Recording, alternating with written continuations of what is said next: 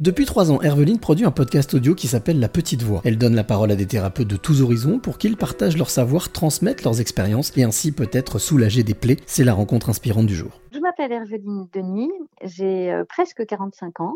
Et dans la vie, j'ai deux casquettes, euh, et même trois. ma première casquette, c'est que je suis maman. Euh, ensuite, je je travaille euh, en freelance dans le marketing digital et la dernière casquette celle dont on va parler ensemble aujourd'hui, c'est que j'anime un podcast qui s'appelle La Petite Voix. Et euh, j'ai lancé ce podcast en janvier 2019 et c'est un projet qui me, qui me passionne et qui me porte. Tu dis que, alors tu t'es décrite comme maman en premier, hein, comme quoi c'est très important pour toi. Ça l'est. Euh, justement, oui, ce podcast dont on va parler, comment t'es venue l'idée en janvier 2019 ah, alors l'idée est née en septembre 2018 dans un contexte particulier puisque j'avais à l'époque un, cancer du sein et j'étais en plein traitement. Euh, et l'idée euh, est venue parce que d'un côté, euh, pendant les traitements de ce cancer du sein, j'écoutais beaucoup de podcasts et je découvrais ce format que j'adorais. Moi, j'ai toujours aimé la radio et donc, euh, à travers le podcast, euh, je trouve qu'on prend le temps de, s'écouter, qu'il y a une vraie intimité à travers la voix. C'est pas à toi que je vais euh, dire ça, mais voilà, je trouvais le format podcast très intéressant. Et puis de l'autre côté, pour m'accompagner dans ce traitement de chimiothérapie, rayons, etc., je consultais beaucoup de thérapeutes alternatifs qui m'ont énormément aidé à traverser tout ça et à, bien traverser en restant plutôt euh, en bonne forme physique et surtout moralement. Euh, et donc j'imagine qu'un jour tout ça a dû se mélanger euh, dans, dans, ma tête et, et, même surtout dans mon cœur. Et puis un matin de septembre 2019, de 2018, je méditais et cette idée-là s'est imposée à moi. Et quand je dis qu'elle s'est imposée à moi, c'est que quand je suis sortie de cette méditation, cette idée-là ne me lâchait pas. Elle m'a pas lâché les jours qui suivaient. Et moi, j'étais un peu, je résistais un peu parce que j'avais jamais fait de podcast et je trouvais ça presque un peu ridicule de m'imaginer derrière un micro à faire des interviews. Et en fait, il y a eu un moment où j'ai accepté parce que je sentais qu'il y avait un élan qui était beaucoup plus fort que moi et puis ça ça ça me tentait terriblement.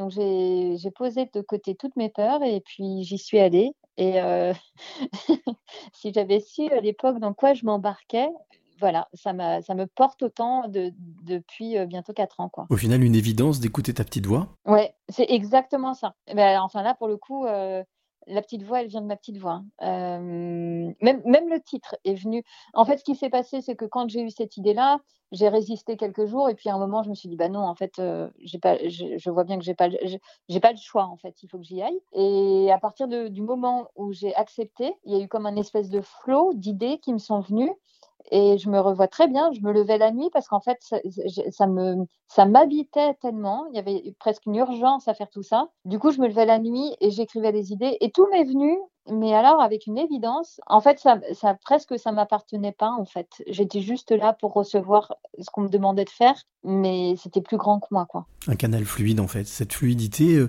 tu la vis euh, à chaque fois que tu que tu fais, que tu réalises une interview, parce que tu rencontres énormément. En tout cas, tu donnes la parole à énormément de thérapeutes, de, de, médecins, de spécialistes.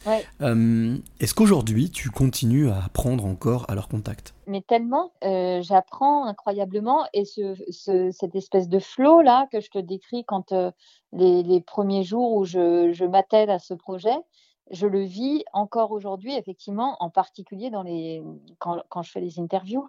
parce qu'effectivement, j'ai oublié de préciser, mais donc la petite voix, ce sont des entretiens dans lesquels je, parle avec des thérapeutes euh, classiques ou alternatifs et je les fais parler, je les fais parler de leur parcours de vie parce que moi ça me ça m'a toujours euh, interpellé de savoir comment un matin tu te lèves et tu deviens je sais pas médium, astrologue, euh, psy. Euh, c'est qu'il y a certainement un cheminement de vie derrière. Et puis donc on parle de leur parcours et on parle de leur métier. Et effectivement, aujourd'hui encore, la flamme, elle est intacte. Et je pense qu'on peut se reparler dans 5 ans et dans 10 ans. Je pense que ce sera toujours là. Il y a vraiment un truc plus fort que moi. Je ne sais pas comment le dire mieux.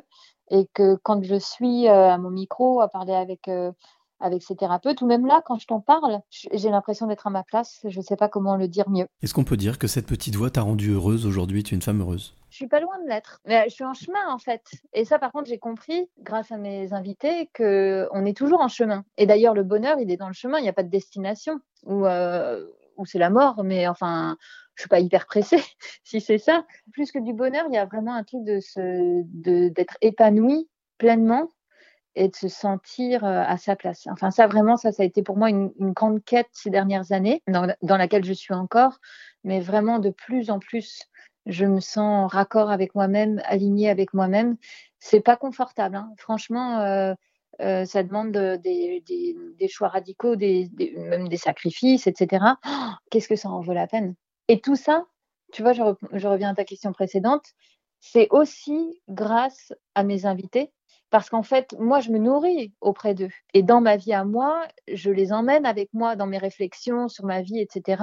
Et parfois, je vais être confrontée à une question, à un choix, et je vais repenser à ce que m'a dit un tel ou un tel, et je me dis, OK, euh, ça m'aide à y voir clairement, quoi, et à avancer dans, dans le bon sens. Alors, Aveline, j'ai envie de te poser cette question, assez simple et en même temps complexe à la fois. Quelle est la, la clé que tu aimerais transmettre ou donner à celle ou celui qui t'écoute maintenant? La clé? Que j'aimerais partager avec toi et tes auditeurs, c'est vraiment l'histoire d'avoir confiance d'avoir confiance en soi. Quand on parle d'avoir confiance en soi, ça peut, ça peut presque paraître un peu un truc d'ego, tu sais.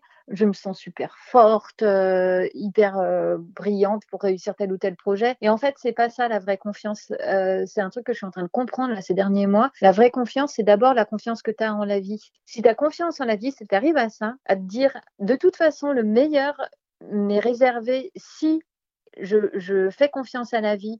Et donc, si j'accepte de lâcher prise et de, traverser parfois des zones de turbulence et d'inconfort, et eh ben ça, en fait, si tu as confiance en la vie et que tu acceptes de lâcher ça, en fait, du coup, ça te donne profondément confiance en toi parce que tu comprends bien que tout ne repose pas sur tes frêles épaules, tout repose dans ta capacité à faire confiance à cette vie et là où elle, elle, te, elle te demande d'aller, même si c'est pas confortable.